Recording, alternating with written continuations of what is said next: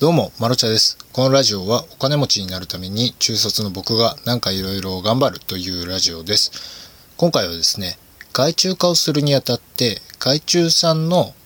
営業文で、ここがダメでしたよという3つの点を、あの、言おうかなと思います。あの、外注化で2名の方をお願いしたんですが、今のところ上々ですね。すごく人もいいですし、真面目な方がお二人揃ったので、なんかね、昔から人には恵恵まれるんですよ、僕。人に恵まれて、ここまで生きてこれたというぐらい人に恵まれてて。で、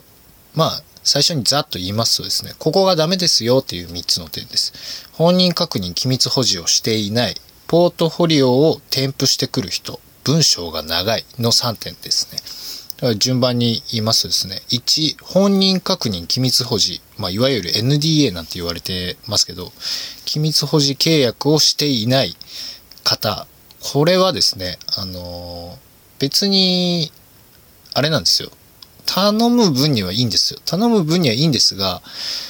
どうしてもこう企業案件だったりとかになってくると、有名人の方の YouTube の案件をお願いしたりとかする場合があるんですよね。その時って、守秘義務が必須なんですよ。で、口約束で守秘義務といっても、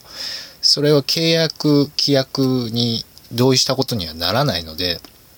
せめて、ここならの本人確認と機密保持は、やっとかないと、とりあえずそこでふるいにかけます。ええって思うかもしれないですけど、いい、本当最終的に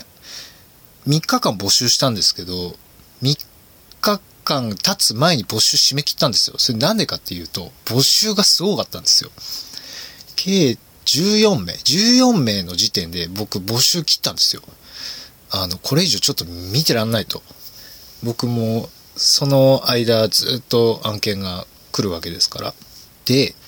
その案件、有名人が出ている案件とかをお願いするときに、守秘義務を守れるか守れないかの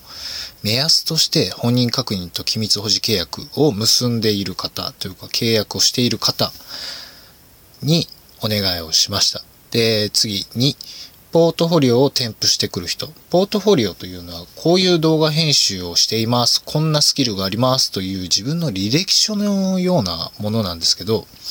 それをですね、あの、何でしょう、データで送ってくる人がいらっしゃるんですけど、これ、NG です。あの、わざわざこちらがダウンロードして確認しないといけないファイルっていうのは、まあ、論外ですよね。だから自分のポートフォリオの YouTube やれなんかいろいろある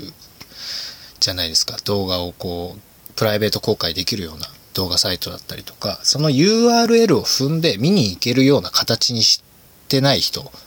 というのはあのふるいに落とさせていただきました。えー、次3つ目。文章が長い。なんでしょう。中盤に感情論が入ってきたりするんですよ。僕は去年から始めて、みたいな。僕の場合ですよ、これ。僕は去年から動画編集を始めて、まだまだ駆け出しで、最近やっとフォトショップも使えるようになり、みたいな。その、いらないんですよ。その長い文章を読む時間はまあないんですよ。だって他にも、ね、14名で打ち切りましたけど、その方、以外に13名の方の文章を見なければいけないので、いかにこう短くできるか。別に短くすることは悪いことではないんですよ。これなんでかって言いますと、そもそも自分のことを短く要約して人に伝えられないということは自分のこと自分がよく分かってないってことなんですよね。で、文章を考えて考えてない、考えてないじゃないや。文章を考えて書いていないから、文章が長くなってしまうんですよ。で、いかに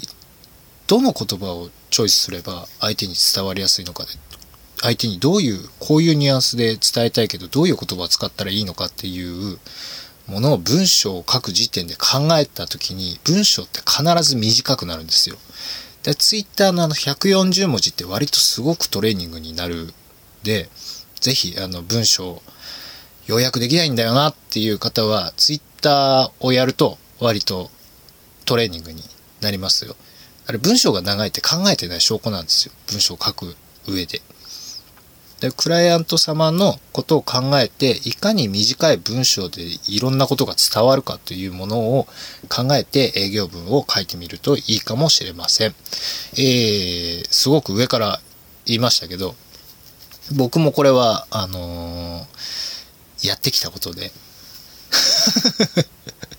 僕もね、文章長かったんですよ、すごく。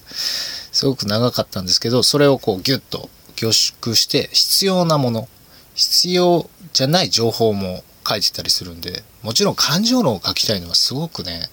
わかるんですよ。だからあのー、何でしょう、もし書きたいのがあれば、PS のような使い方で、最後、まだまだ駆け出しの、あの、何でしょう、未熟者ですがよろしくお願いしますぐらいだと、まあ、好感は持てるのかなと思います。で、ざっとね、言いましたけど、おさらいしましょう。本人確認機密保持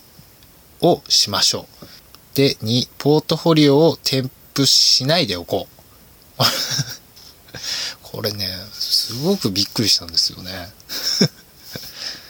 えっと、3個目。文章が長い。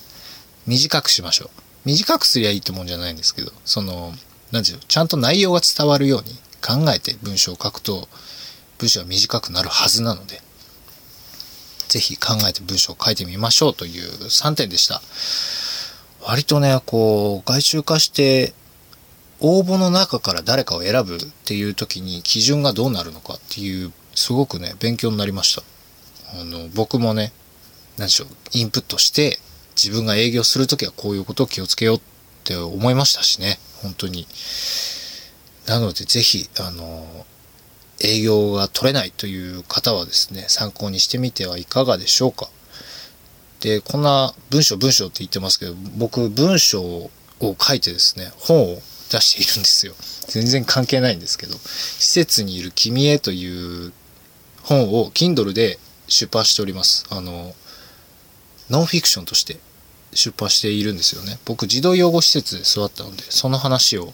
書いておりまして、ほぼさんも職員の方もあんまり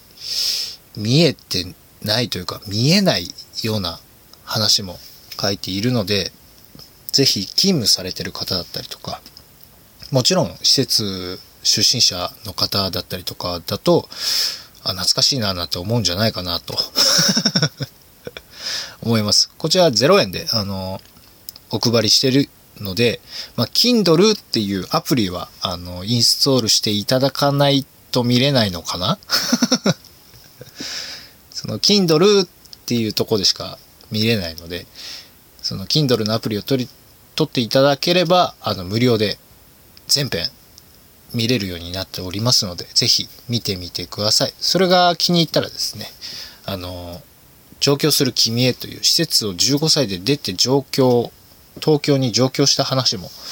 書いております。こちらもね、なかなか、あの、施設に劣らない内容となっております。劣らないというか まあ内容的には多分社会人編の方が結構えぐいですね